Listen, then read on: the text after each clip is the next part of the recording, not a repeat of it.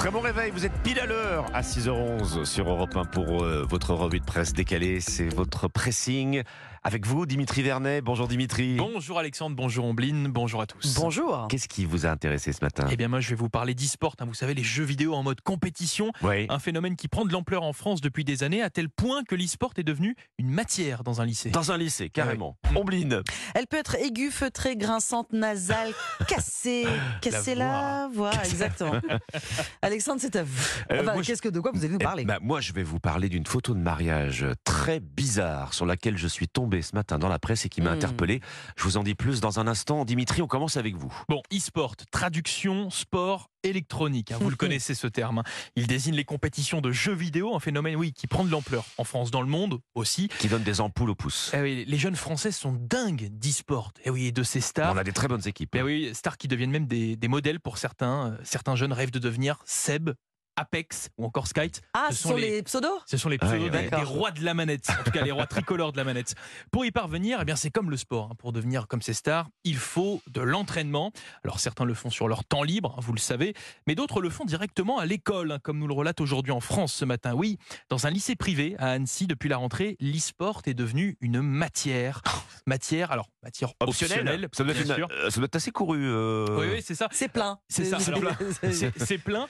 Euh, attentes. Alors pour, pour euh, accéder à cette matière optionnelle, les élèves doivent dépenser euh, 50 euros par mois. Voilà, c'est la règle. Les élèves ont ensuite bien la possibilité d'avoir trois fois par semaine des cours de jeux vidéo compétitifs. Oui, les jeuns jouent bien évidemment, hein, vous vous en doutez, mais pas que. Ils Mm. apprennent des tactiques, des stratégies et ils analysent leurs performances comme des vrais pros. Alors c'est une première en France et cela a pu aboutir Ah, grâce. courant, euh, oui. oui, c'est pas courant. Ça a pu aboutir grâce à un investissement du lycée 100 000 euros. hein. 100 000 euros tout de même pour euh, pour ouvrir cette section.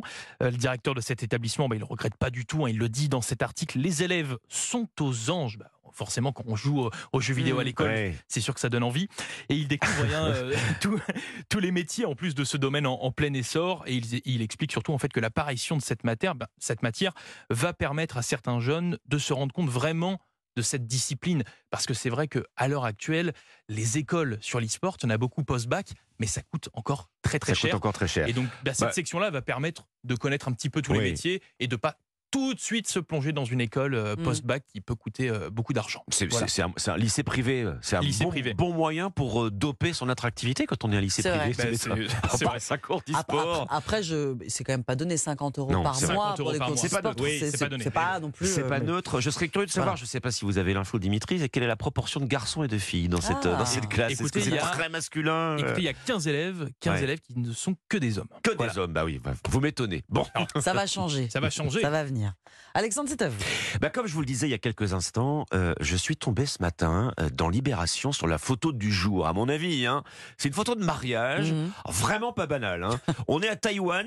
euh, Mhm. La mariée porte une très belle robe. Monsieur est en costume nœud pape.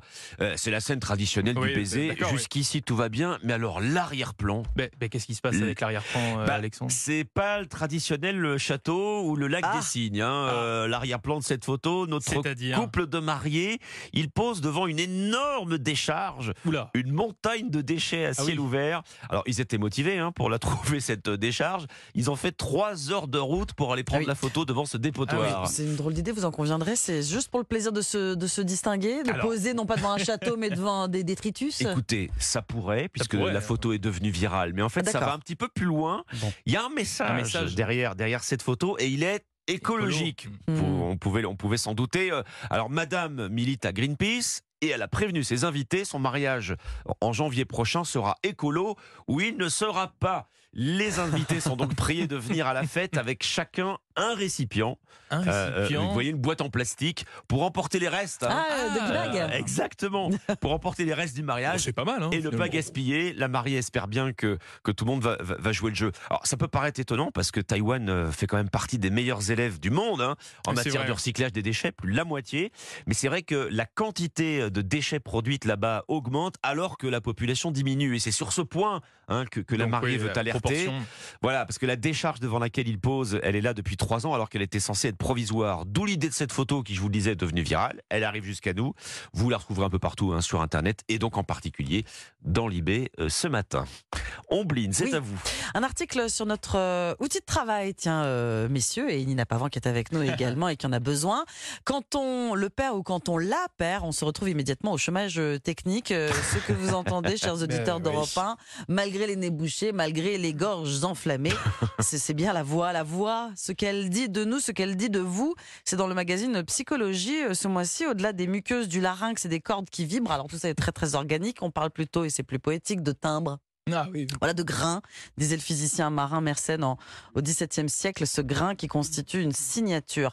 La voix révèle ce qu'il y a au fond de nous. Je ne parle pas de fluides indésirables. Voilà, le reflet de l'âme. Un marqueur sonore de ce que nous sommes, notre âge, notre genre, notre histoire. Il y a des voix timides, des voix enjouées, écrit psychologie, des voix qui Des tremblent. voix enrouées aussi. Oui, des Aussi, voix enrouées, surtout euh, au mois de novembre qui démarre pas longtemps. C'est vrai.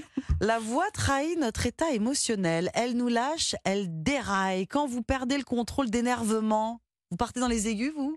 Un petit peu pour part. Comment ça Ouais. Comment ça ça, ça- ça monte, comme ça, ça monte. Ça monte. Moi, personnellement, je parle de plus en plus fort. Plus je m'énerve, plus, Quand vous êtes en colère. plus je monte dans les décibels. Voilà, Vous exactement. parlez souvent très fort alors. C'est vrai. Mince Ça, alors. c'est fait.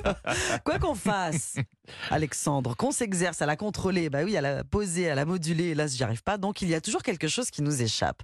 Un philosophe et musicologue euh, explique qu'on ne maîtrise pas sa voix, malgré les entraînements. Il y a une forme de vérité qui finit toujours par l'emporter, Mmh. et, elle- Oui, oui. et ça s'entend. La voix ne ment pas. Exactement. La voix dresse un pont entre soi et les autres. Un formidable outil de persuasion pour un homme politique, un Ah vecteur Ah oui. d'émotion. Encore une fois, oui. bah oui, pour un chanteur, la voix des autres provoque chez nous des réactions presque incontrôlables. Angoisse, émotion, et moi, obéissance. Au garde à vous, quand on impose l'autorité, une voix autoritaire, forcément on réagit. Notre voix écho de nos profondeurs dans le magazine Psychologie ce mois-ci, et ça nous parle. Bah, vous dites Ah bah. garde à vous dans l'armée, j'aime autant vous dire qu'il y a la façon de le dire. hein. Voilà, si vous parlez d'obéissance. c'est ça.